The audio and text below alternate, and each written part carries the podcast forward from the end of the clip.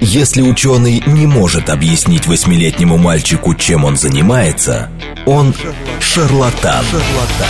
В ярком и популярном формате мы знакомим слушателей с интересными фактами из мира науки в программе «Ученый свет». свет. Программа предназначена для лиц старше 16 лет. Здравствуйте! В эфире программа «Ученый свет», в которой мы отвечаем на вопросы об окружающем мире с научной точки зрения. Меня зовут Андрей Бычков, я автор и ведущий этой программы. Программу сегодня со мной ведет Вера Павлова. Вера, привет. Всем привет. Добрый день, Андрей. Рада тебя слышать. Здравствуйте, дорогие радиослушатели.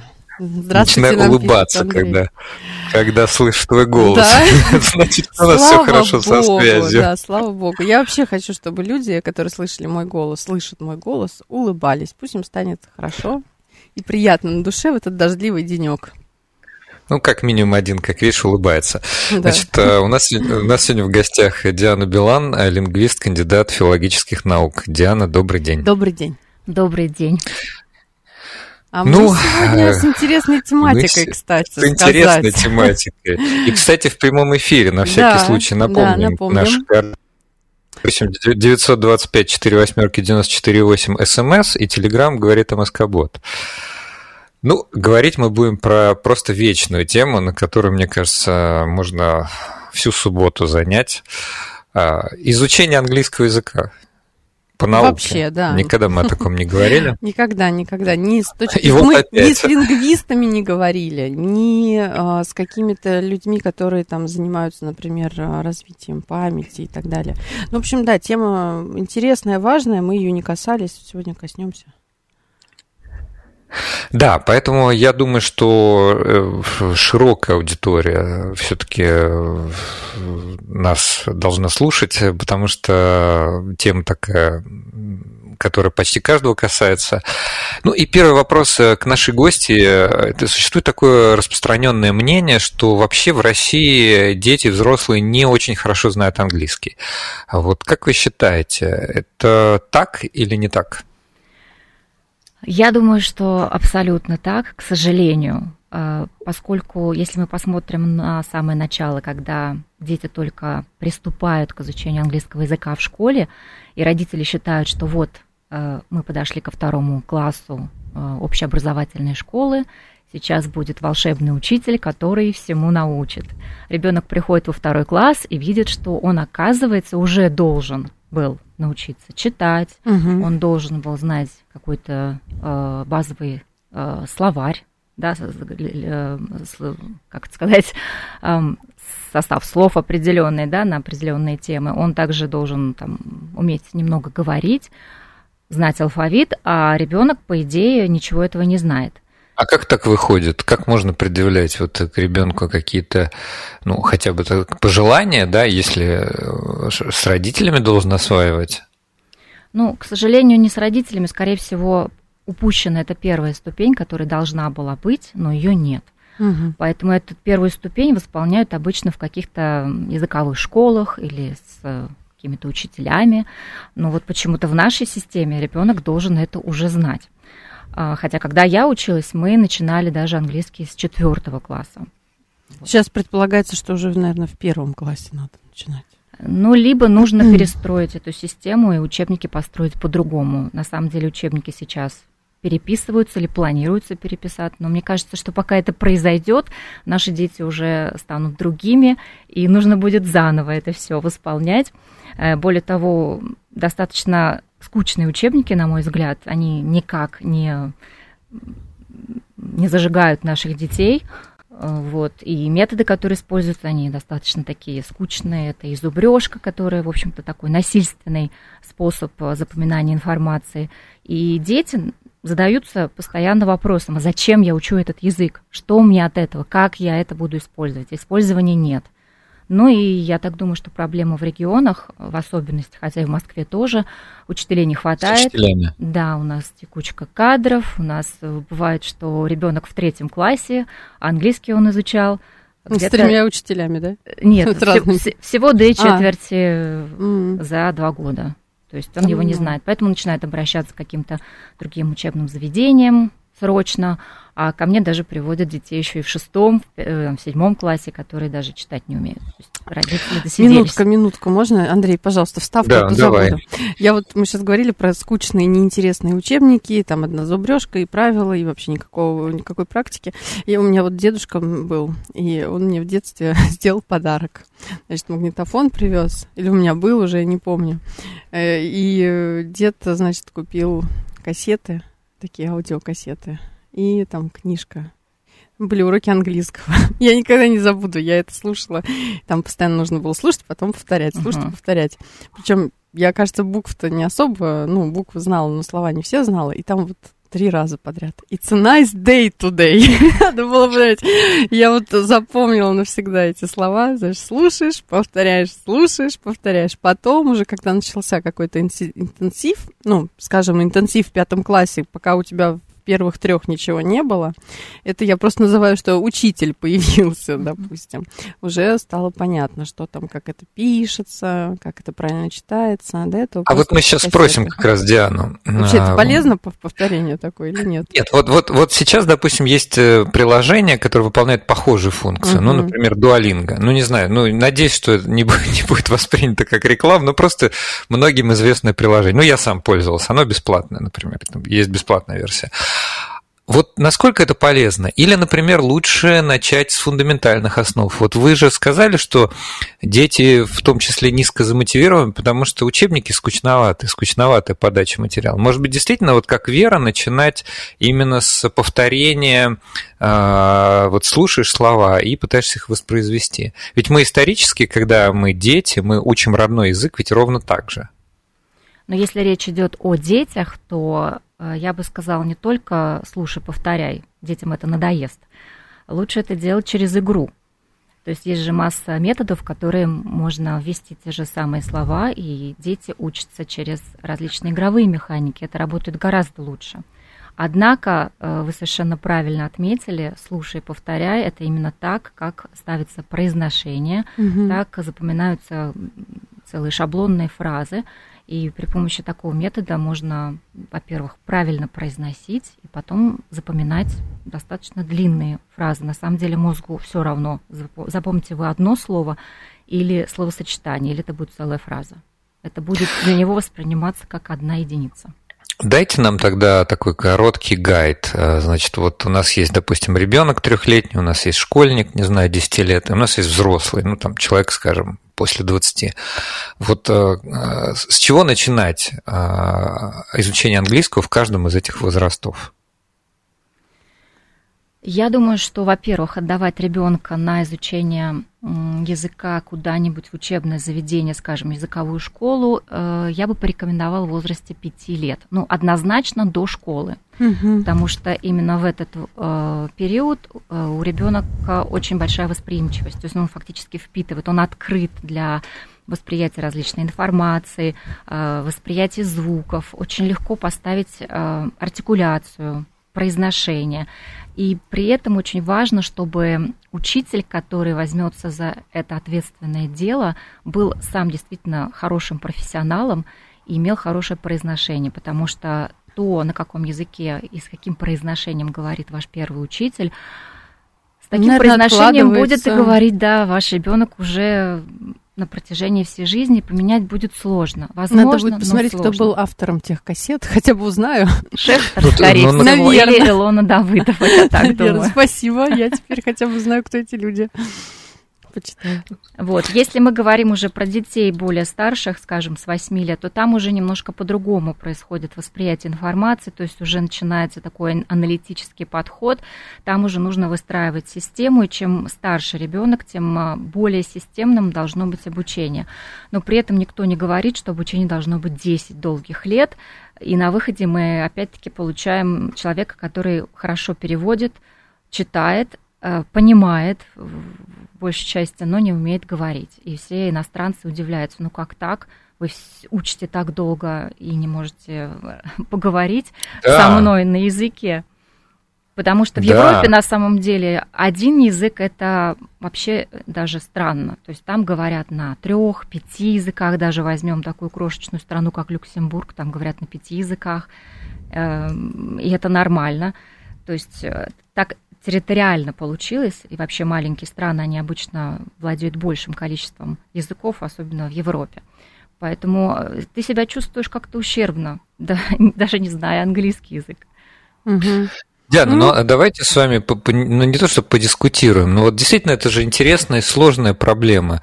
А, вот а, такой вот вопрос, ну не знаю, каверзный, не каверзный, а может быть э, действительно вот для людей, которые, у которых первый родной язык э, один из славянских языков, да, ну не знаю, может сербский, например, а вот э, вы упомянули Люксембург, там люди говорят на языках, которые, ну скорее всего, все примерно относятся к одной языковой семье.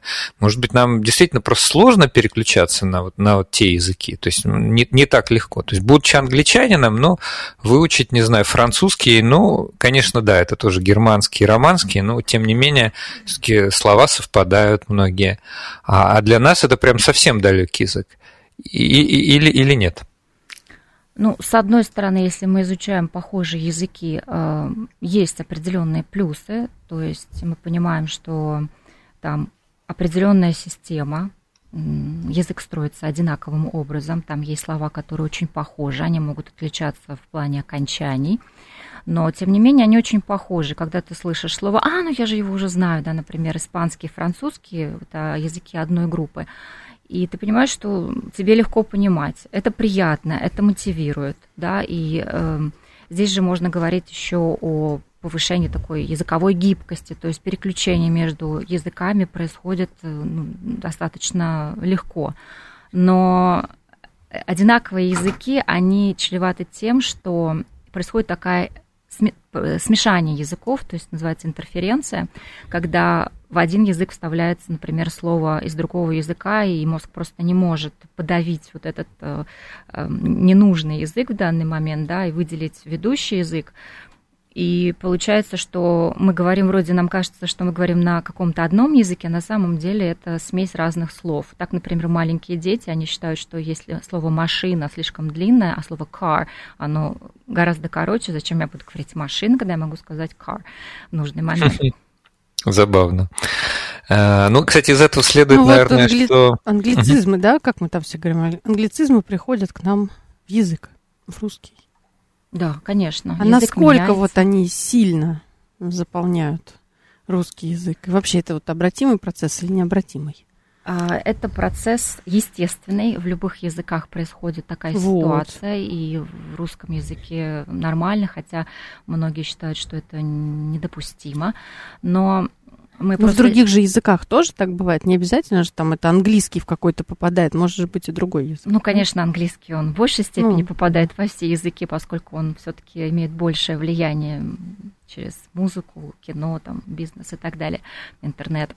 Но э, в любом случае мы хотим защитить наш русский язык, наш богатый русский язык, но при этом мы, я считаю, что не должны вот прям сходить с ума от того, что у нас такое большое количество каких-то англо- англицизмов. Они уйдут э, со временем, они отомрут, как и другие слова, которые просто не будут воспользованы нашей молодежью и не будут пользоваться э, популярностью. Поэтому что-то останется, что-то закрепится в языке, как и это было до этого, но какие-то слова просто больше не будут использоваться, выражения не будут использоваться, эти сокращения, ASAP, лол и так далее, угу. они тоже могут быть э, выгнаны из языка. Но, но опять-таки не факт, это покажет время. Давайте вернемся вот к изучению языков. Э, много вопросов у нас э, и наших, и угу. вот слушатели уже начинают да. задавать. Вот мне, например, очень интересно, есть такое мнение, что от того, чтобы говорить на языке, необходимо выучить некоторое фиксированное количество слов. Вот какое ваше мнение на этот счет? Ну, вот кто-то говорит, что, например, там 500 слов достаточно для какого-то совсем базового уровня. Кто-то говорит, что, допустим, 3000 слов э, ну, с головой хватит для того, чтобы общаться. И вообще, есть ли смысл мерить, вот э, сколько там, сколько твоя языковая база? Э, вопрос, а на каком уровне мы хотим общаться? Это тоже важно. То есть если мы говорим о каком-то базовом уровне, то действительно 400-500 слов покрывают 60%, даже 65% устной и письменной речи. тысяча слов покрывает 80%. Но опять-таки это не просто какие-то тысячи слов, э, которые мы взяли в словаре по алфавитному порядку. Это частотные слова, которые постоянно встречаются в речи, в текстах, э, в, там, скажем, книгах, в таких в разговорных да, вариантах. Эм, кстати говоря, школьники, которые заканчивают 11 класс и которые готовятся к сдаче экзаменов, эм, так вот, им достаточно порядка 3000 слов, которые покрывают 90% э, всей такой подобной информации. Поэтому э, на самом деле язык выучить э, не так уж сложно, Конечно, если мы хотим говорить на нем развернуто, а мы хотим использовать какие-то профессиональные термины, то э, мы уже говорим о большем количестве слов. Но для того, чтобы освоить язык и на нем говорить хоть минимально, прилично за границей и не использовать жестикуляцию, как обычно наши соотечественники делают, то 400-500 слов достаточно для начала, для начального базового уровня. А как же выучить эти вот три тысячи слов, особенно если ты, например, уже не ребенок, и ты уже прошел, э, так сказать, базовый курс школьный, хорошенько его забыл, но хочешь не просто жестикулировать или не ограничиваться этими там четырехстами 500, я уже боюсь, честно говоря, такие слова сложные произносить в эфире. Да, короче говоря... 500, 500. Вот мне э, друг один мой недавно рассказывал про мнемотехни... мнемотехнические э, значит, э, способы, ну, такая мнемотехника запоминания. Вот, вроде как сейчас очень популярная. Вот, может быть, есть какие-то действительно способы выучивания этих там трех тысяч, двух тысяч слов хорошие? Ну, я поддержу друга, потому что я тоже считаю, что мнемотехника – это замечательный метод и далеко не современный метод. Его еще знал Сократ – две с половиной тысячи лет назад и успешно им пользовался, потому что он основывается на запоминании информации путем создания ассоциаций, таких вот визуальных образов э, или рифм, или других э, мнемотехнических элементов. Могу, кстати, продемонстрировать, если Конечно. интересно. Давайте, давайте, Конечно, давайте. давайте. Всем интересно. Предположим, нам нужно выучить слово will колесо. Мы его угу. не знаем. И вот мы его встретили в тексте, мы его выписали, мы уточнили, как звучит это слово правильно на английском языке в данном случае. Дальше мы создаем визуальный образ или ассоциацию, связанную со словом колесо. Но не просто ассоциация, она должна быть очень яркая. Ассоциация должна быть большая, объемная. У нее должно быть много деталей, она должна вот такая красочная быть, так, чтобы наш мозг эту картинку прям зафиксировал. Ну, например, в моем случае это может быть такой красный Феррари, красивый, блестящий, большой, объемный, и у него большое колесо черное, да, которое очень отчетливо видится. А, затем мы придумываем созвучное слово на русском языке, и это должно быть существительное, то есть на слово will мы должны придумать какое-то слово, которое похоже по звучанию. Ну, если мы опустим а, произношение и приведем его к русскому произношению, то это будет will. Какое существительное можно придумать на эти три буквы «вил»?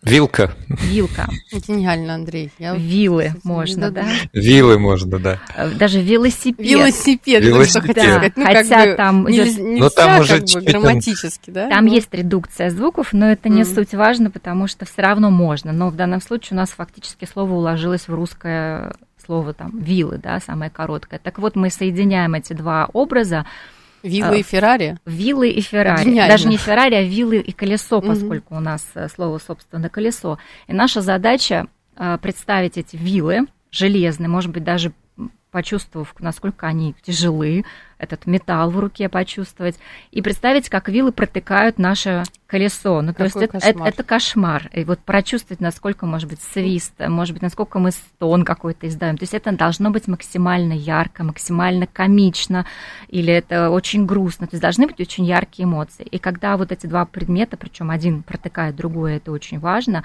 мы тем самым их соединяем в один образ, проговариваем несколько раз вслух с правильным произношением слова will, и таким образом наш мозг запоминает эту картинку гораздо лучше, если бы мы прописывали это слово много-много раз или произносили его по списку, да, среди других слов. Это первая часть этой мнемотехники. И вторая часть это, конечно, запоминание, потому что очень важно не только ярко запомнить, э, вернее, повторение, не только ярко запомнить, но и регулярно повторять. Потому что э, нужно наработать эти нейронные связи. Они нарабатываются за счет того, что мы их все время задействуем. То есть, ну, а как часто повторять, например? Есть хорошая э, такая схема интервального повторения, можно даже ее сейчас себе записать, у кого есть возможность. После запоминания, вот как только мы собрали этот образ, через 20 минут мы повторяем, через час, через 9 часов, через 2 дня, 6 дней и месяц. И тогда из кратковременной памяти нашей вилы переходят в долговременную память. То есть тем самым мы говорим своему мозгу, слушай, нам это слово нужно, мы его будем использовать, пожалуйста, зафиксируй его себе, и когда нам необходимо, мы его э, вспомним, и даже уже нам образ этот не понадобится, это слово вспомнится просто так. Я сегодня попробую что-нибудь позапоминать, какие-нибудь слова полезные, я мне, тоже, которые я мне тоже нужно, чтобы отложилось в голове. Есть еще, кстати, один момент относительно мнемотехники. для мозга. Таких вот, да, зарядочек могу вам еще предложить. Э, например, если нужно запомнить подряд несколько слов, ну вот, например, в английском мы с ребятами запоминали порядок прилагательных предложений, потому что это такая серьезная история. Нельзя просто сказать, например, это, это чашка большая, красивая, старая, там, китайская. Вот как хочется, так и расставить эти прилагательные. Есть жесткий порядок. Ну, то есть английский, он такой очень делай, как сказал, иначе расстрел. Вот, поэтому мы, я взяла руку и привязала каждому пальцу последовательность прилагательных по правилу. Соответственно, когда мы смотрим на свою руку, мы, например, с ребятами, мы вспоминаем, какому пальцу какое прилагательное соответствует. И очень легко это все воспроизводится, даже через какое-то большое количество времени. Это я уже даже проверяла на себе. Этот метод, кстати, использовал Сократ. Угу. Классно. Слушайте, Диана, а вот э, сколько слов можно с помощью мнемотехники запоминать, ну, я не знаю, в неделю, чтобы мозг не перегрузился и чтобы мы просто не начали путаться? Ну вот мы с ребятами, я недавно давала мастер-класс в библиотеке иностранной литературы как раз, и мы запомнили за урок 40 слов. Если мы такими темпами Ого. каждый день будем запоминать по 40 слов, то 3000 слов, которые мы должны будем знать на выходе 11 э, класса, мы можем запомнить за 2,5 месяца. Хороший темп. Хороший. Ну, это какая-то потрясающая скорость. Да. Ну, неужели, неужели это реально? Вот это мы, реально. Мы не причем... перегрузимся от такого количества? Причем... Это, а это нет такого, что вот они вышли с урока, они вроде помнят, а на следующий день уже не помнят эти слова. Если они будут повторять по алгоритму так там же, помнишь, надо через 9 Ну да, часов. да, да, да, точно, там через 20 минут, через час и через 9 Но, И при том, пока я это рассказывала, это было достаточно долго. На самом деле на одно слово, если мы практикуем, то примерно уходит до 5 секунд. То есть это угу. очень быстро. Но быстро. для этого нужно, конечно, чтобы мозг э, был натренирован, это не что-то такое, это как знаете, сел и сделал. Все равно нужно тренироваться. Как ходим в спортзал, так мы и тренируем эту технику. Но результаты потрясающие, это верно.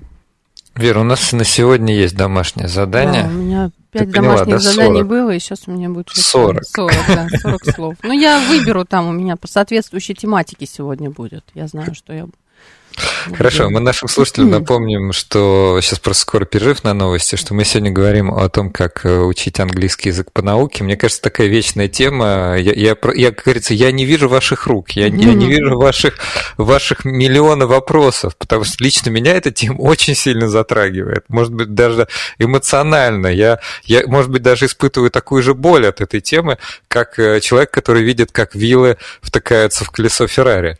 А, у нас в гостях Диана Белова Билан, лингвист, кандидат филологических наук. Продолжим говорить об этой животрепещущей теме после новостей.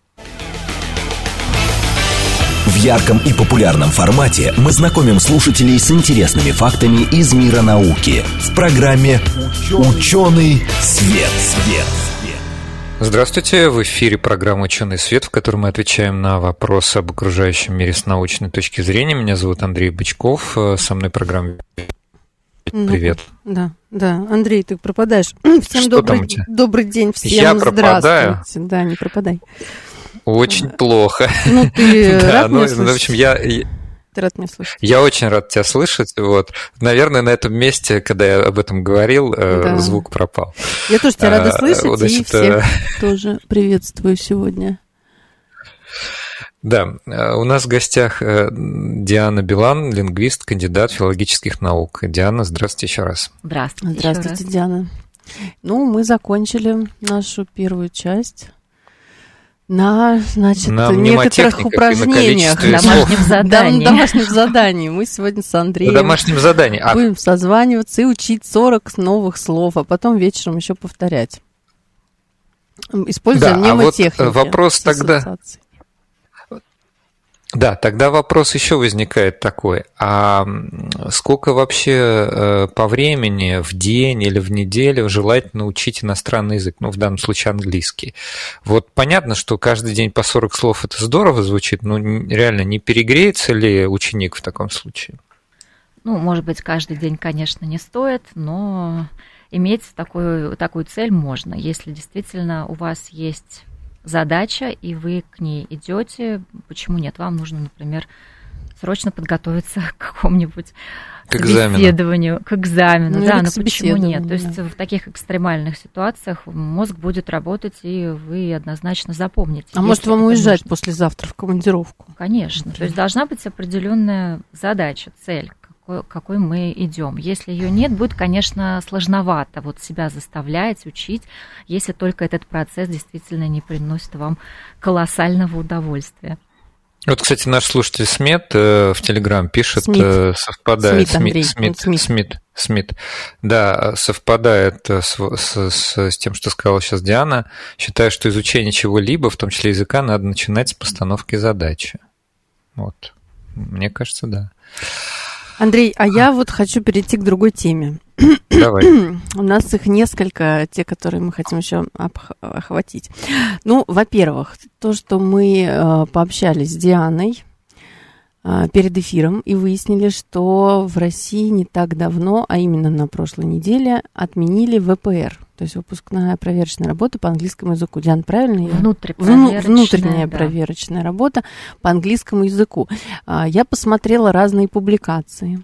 Где-то, значит, э, там и РБК писали, и другие источники писали, а, зачем это все делается, и нужно ли это, и, может быть, не так нужна была эта внутренняя проверочная работа по английскому языку.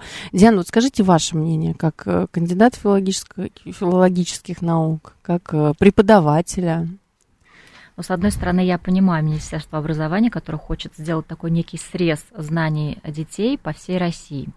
Но это в любом случае еще один экзамен, который имеет свою форму, который имеет определенные типовые задания. И, кстати говоря, к ВПР готовить учителям запрещено. То есть дети фактически приходят на экзамен, не зная, что там будет. Они не знают формы заданий, которые там будут. Да, то есть в любом случае нужно как-то натаскаться, как говорят учителя, на определенный тип заданий. А, иначе просто мы даже очень хорошим, с хорошим уровнем человека не сможем оценить адекватно. Потом а, Раньше этот экзамен пробовали в четвертом классе, вот в 2023 году его планировали провести в седьмых классах.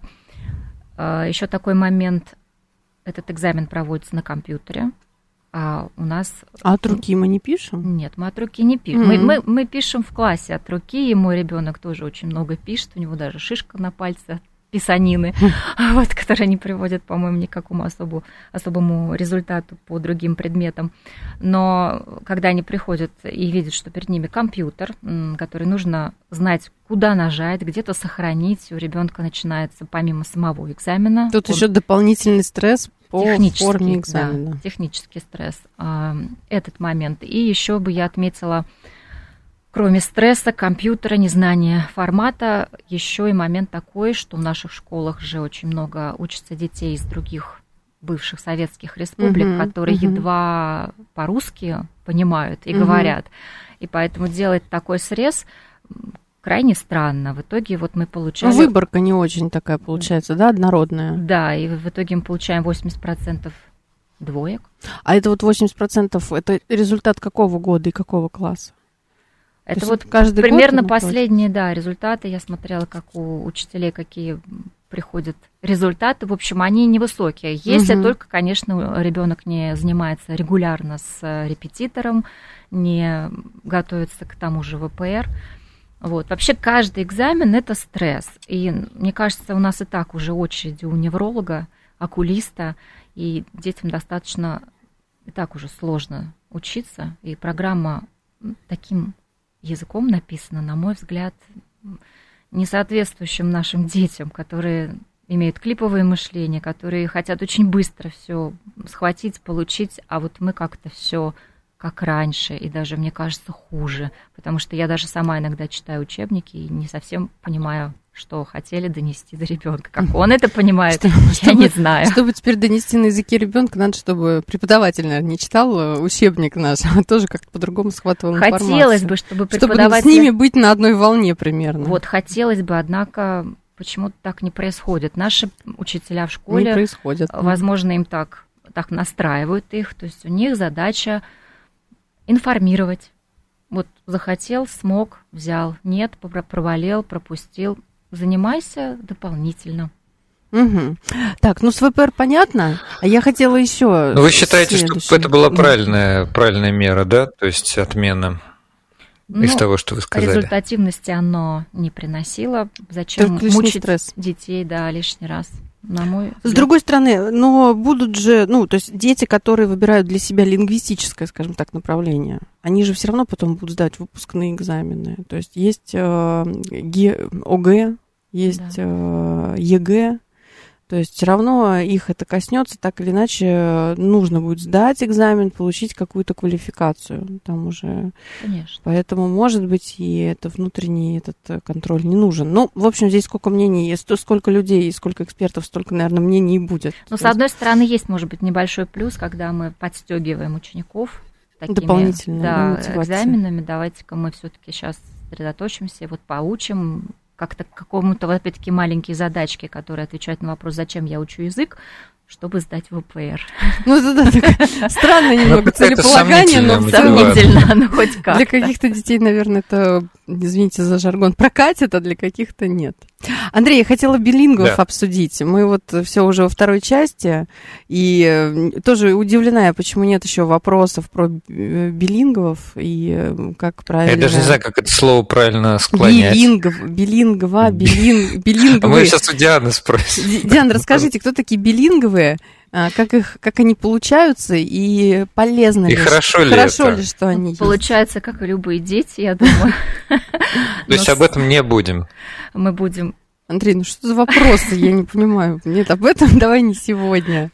А, билингв сложно произносится, потому что это французское слово «билен», что само по себе имеет латинские корни би-2 и лингва язык. То есть это такое явление, когда человек от рождения говорит на двух, а то и более языках и может свободно переключаться с одного языка на другой и использовать и эти языки в повседневной коммуникации. Никто не говорит, что он должен знать их все идеально свободно, но, в общем, на хорошем уровне, да. Поэтому это такая тенденция, которая сейчас, как хорошо забытая старая, опять стало модным среди особенно молодых родителей. Все хотят, чтобы их дети были билингвами от рождения. Хотя на самом деле у нас и так очень много было и в советское время билингвов, да и народы Северного Кавказа тоже у нас, по идее, билингвы.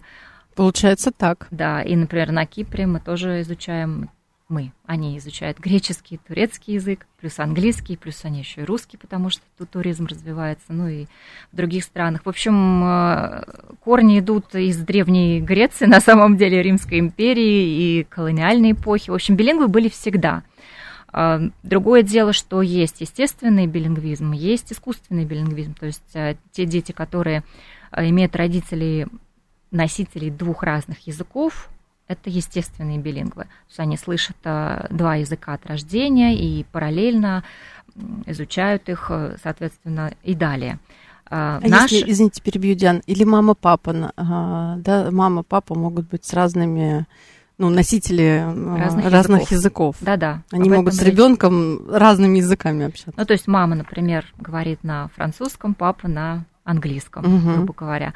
И вот они посвящают все свое время, соответственно, деля да, свой быт на вот эти два языка. И тогда ребенок понимает и папу, и маму, потому что хочешь, не хочешь. Э, Общаться надо и там, и там. Да, и при том, что маленькие дети, как я говорила, они невероятно быстро схватывают, и они копируют и мамину артикуляцию, и папину тоже, естественно. Они считывают это все, все вот эти знаковые системы, и как это все происходит, и интуитивно начинают понимать эти все слова.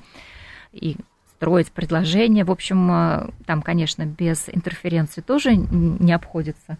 Вот, но это такой, такое явление, которое, в общем, естественное. Во многих семьях это происходит. Но когда наши родители молодые хотят, чтобы вот папа русский, мама русская, мы живем в России, ребенок билингв, вот здесь вот возникают сложности. Искусственный билингвизм. Да, угу. вроде бы мы хотим, чтобы ребенок свободно... Ну, мне кажется, это мало реально. То, что такую ситуацию, как вы описали, Мало невозможно, реально. живя Андрей, в а, России. кстати, не, подожди, очень, я вот прям лично знаю мам, а, которые прям к этому стремятся. И там... Ну, они могут стремиться, но а как? Мама русский, папа русский, и вокруг вся А среда есть, русская. а я вот сейчас тебе расскажу. Приглашаются, во-первых, преподаватель, няня, еще есть, э, может О. быть, еще какой-то третий персонаж, например. Пушкинский вариант. Ну, ну, практически. Э, Спортивный тренер. И вот они, например, говорят уже там на английском. Ну, не знаю, может, на китайском. Ну, там английский, допустим, выбирается. И у ребенка получается, что общение там эмоциональное и вот такое, ну, какое-то семейно-бытовое, да, оно на русском, естественно, но у его а, там условные профессиональные события в его жизни, там спортивные, а, там, может быть, какие-то еще секции, уроки, даже часть уроков, они проходят на английском языке. Ну, в таком случае, да. В таком случае уже, наверное, можно получить билингва. Ну, скорее всего, это просто очень хороший уровень М, второго второй, да? языка. Это Мгм. не совсем билингвизм, потому что билингвизм есть определенные э, требования. То есть это постоянство, это продолжительность и регуля- регулярность. И родители, которые, например, решают, что вот он будет воспитывать билингва, он сам должен э, владеть Тоже языком на очень высоком уровне, иначе мы получим человека, который владеет там пару, парой слов, и то с неправильным произношением, и думает, что ой, вот я вырастила билингва, как здорово. На самом деле есть няни, это действительно так, даже могу сказать стоимость в месяц няни, например, для ребенка, если кому-то захочется. А, Ну, скажите, удивите нас. Ну, в смысле, вот не нас, а вот всех. Ну, смотрите, есть два типа нянь, Так. которые, о которых можно говорить, да, которые более-менее в приемлемой какой-то ценовой категории, хотя тоже для, для многих это, может быть, вообще будет космос. То есть от 90 тысяч в месяц это будет стоить филиппинская няня. Это филиппинки, это те, которые э, очень хорошо говорят на, как правило, очень хорошо говорят на английском языке, поскольку у них это официальный язык. Либо же южноафриканки, они значительно дешевле, но при этом нужно понимать, что язык Уровень будет языка другой, да? не совсем то, да, это будут ошибки, это будет а, не то Не произношение, то есть ребенок впитает нечто южноафриканское. Вот. Но я, например, когда у меня был маленький ребенок, я посчитала, что третье лицо в моей семье это неприемлемо. Ну, как-то это и некомфортно, и потом этот же человек будет передавать все свои э, Привычки, жесты, да, привычки, да, мимику, и это мой ребенок будет копией этого человека. Для меня это было неприемлемо. Если это приемлемо для кого-то другого, то да. Э, Дальше нужно понимать, что поддерживать уровень языка нужно постоянно. То есть, если няня закончила свою работу, потом будет тогда языковой Учитель, садик. да, ну, садик. садик. Мгм. Потому что учитель тоже не будет с утра до Мгм. вечера сидеть с Мгм. ребенком, а мы должны, понимаете, мы должны для того, чтобы был ли- билингв, равное время предоставить ему. Если у нас на улице не говорят на английском, значит, дома мы постоянно должны говорить на английском. Либо это та же няня, либо это садик, который с утра до вечера говорит на этом языке. Иначе, ну, это и будет не билингвизм, а просто второй язык на хорошем уровне. И то, если мы перестанем его поддерживать, он потом у нас исчезнет. Диана, еще вопрос очень важный касательно билингвизма. Андрей, прям можно? Мне прям родилось, не могу сдержаться. Да, да, хорошо. Смотрите, я разговаривала там в процессе своего обучения с некоторыми ребятами, у кого был хороший язык, и кто там жил за границей и так далее. И вот э, такое было мнение, хочу понять, оно правильно или нет, что у билингвов как будто есть в голове разделение, что так или иначе они уже, когда вырастают, они делят, а, например, в деловой сфере, на работе, там, с внешними людьми не близкого круга, допустим, английский, ну, может, там, рус, не знаю, любой, а бытовые вещи, то есть то, как он думает а, про стирку, уборку, глажку, еду, выброс мусора, застилание постели, застелить постель, вот эти такие бытовые вещи, как будто бы он не может на английском думать, у него там переворот какой-то, он на французском думает. Вот я хочу понять, так ли это или нет. То есть э, на каком языке условно думает этот человек? Может быть, так уж на двух сразу? Он думает на том языке, на котором в данном случае ведется активность. Mm.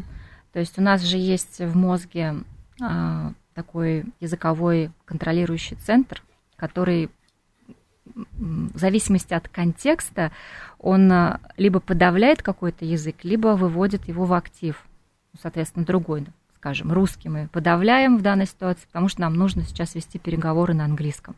Соответственно, мы думать будем на английском, хотя на самом деле я считаю, что думаем мы образами большей части. Просто переводим потом. Да, это внутренний такой диалог может быть идти на английском.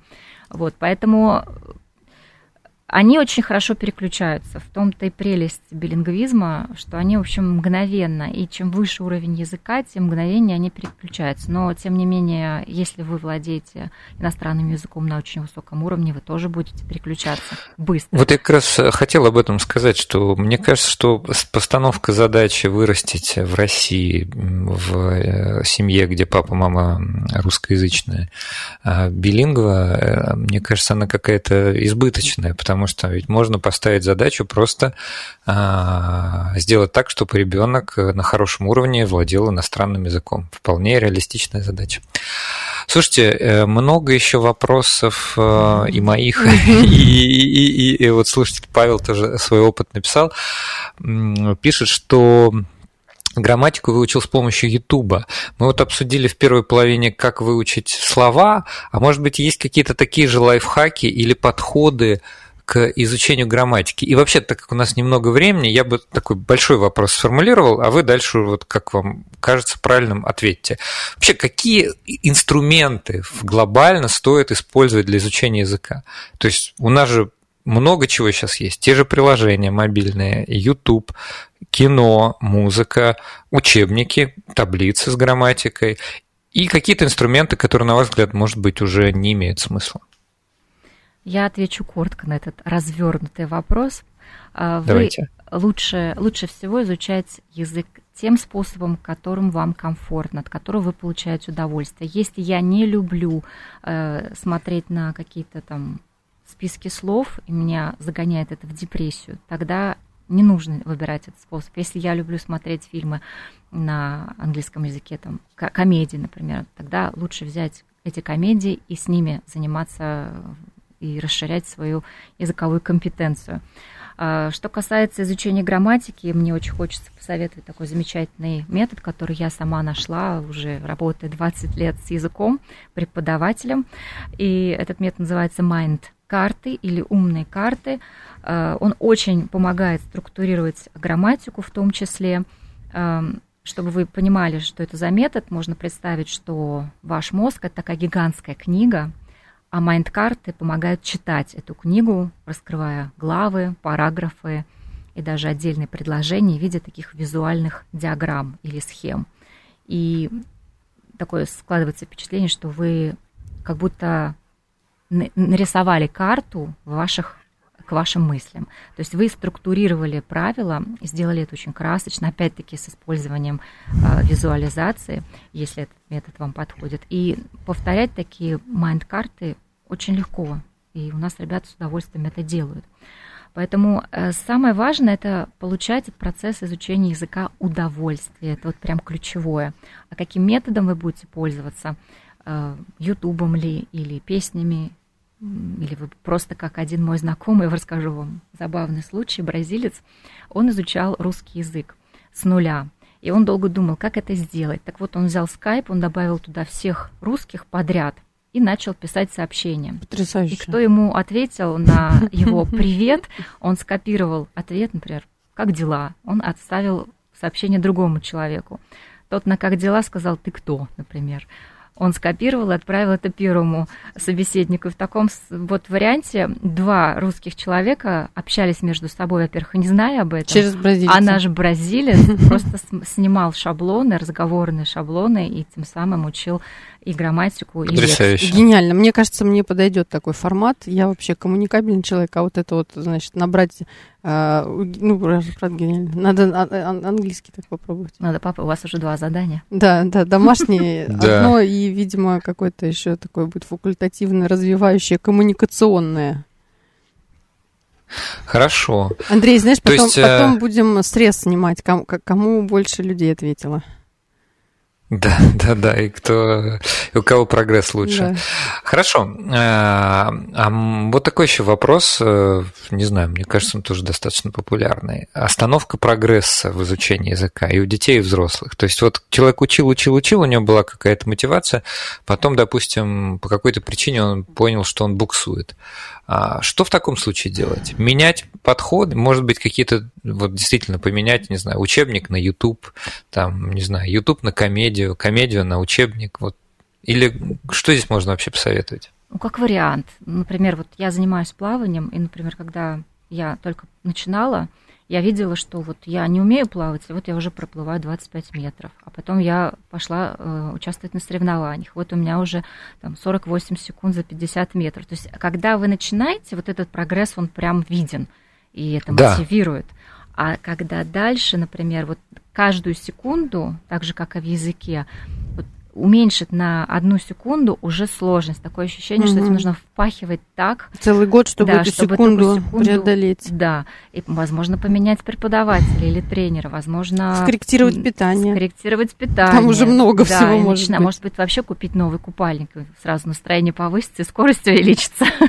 Поэтому в данном случае э, просто нужно проанализировать, а что не так, что вам не нравится и попробовать э, поменять, что-то добавить, так, попробовать по-другому. В общем, это у каждого индивидуальный подход. Нельзя сказать, что вот есть одна методика, один метод, и всем подойдет только мнемотехника. Кому-то подойдет, кому-то нет. Кто-то скажет, я лучше прописывать буду. А кто-то скажет, мне, например, про собственные эмоции интересно перевести и говорить. У меня была такая подруга, она говорит, мы начали общаться с э, преподавательницей по английскому, она говорит, я начала не то, что у меня было за день объяснять, а то, что я чувствовала там и так далее, и так да, далее. Говорит, я вот про... с собой. Да, я вот это, говорит, на, типа про эмоции мы начали разбирать, и она отлично знает до сих пор все слова, которые как бы являются характеристикой человека, то есть какой у него характер, какие угу. у него черты, какие у него поведения, потому что она это про то себя... ей было интересно Да, она, про, она про себя все это выучила, потрясающе знает английский язык. И вот я говорю день. тоже детям своим, вот ты занимаешься каким-то там видом спорта, или ты занимаешься музыкой, а ты можешь об этом поговорить? А я не знаю слов. Я говорю, хорошо, тогда давай узнай о том предмете, которым ты занимаешься с таким интересом, узнай о нем все, и тогда ты сможешь говорить на эту тему с любым человеком. А о чем же ты будешь говорить с человеком, как не о своем любимом деле? Угу. Мне кажется, это отличная рекомендация для наших слушателей. У нас просто время уже закончилось. Быстро пролетело время. Диана Быстро незаметно вообще. Я бы слушала вас и слушала еще. Да, спасибо большое за ваши советы, за ваши рекомендации. Мне кажется, получилось дельно, и я вот даже для себя вынес какие-то вещи, которые, наверное, стоит внедрить в свою собственную практику. Ведь мы постоянно учим иностранный язык. Спасибо большое. У нас в гостях была Диана Билан, лингвист, кандидат филологических наук. Мы сегодня говорили об изучении английского языка по науке, а услышимся мы в следующую субботу. Всем, Всем пока. спасибо. Пока.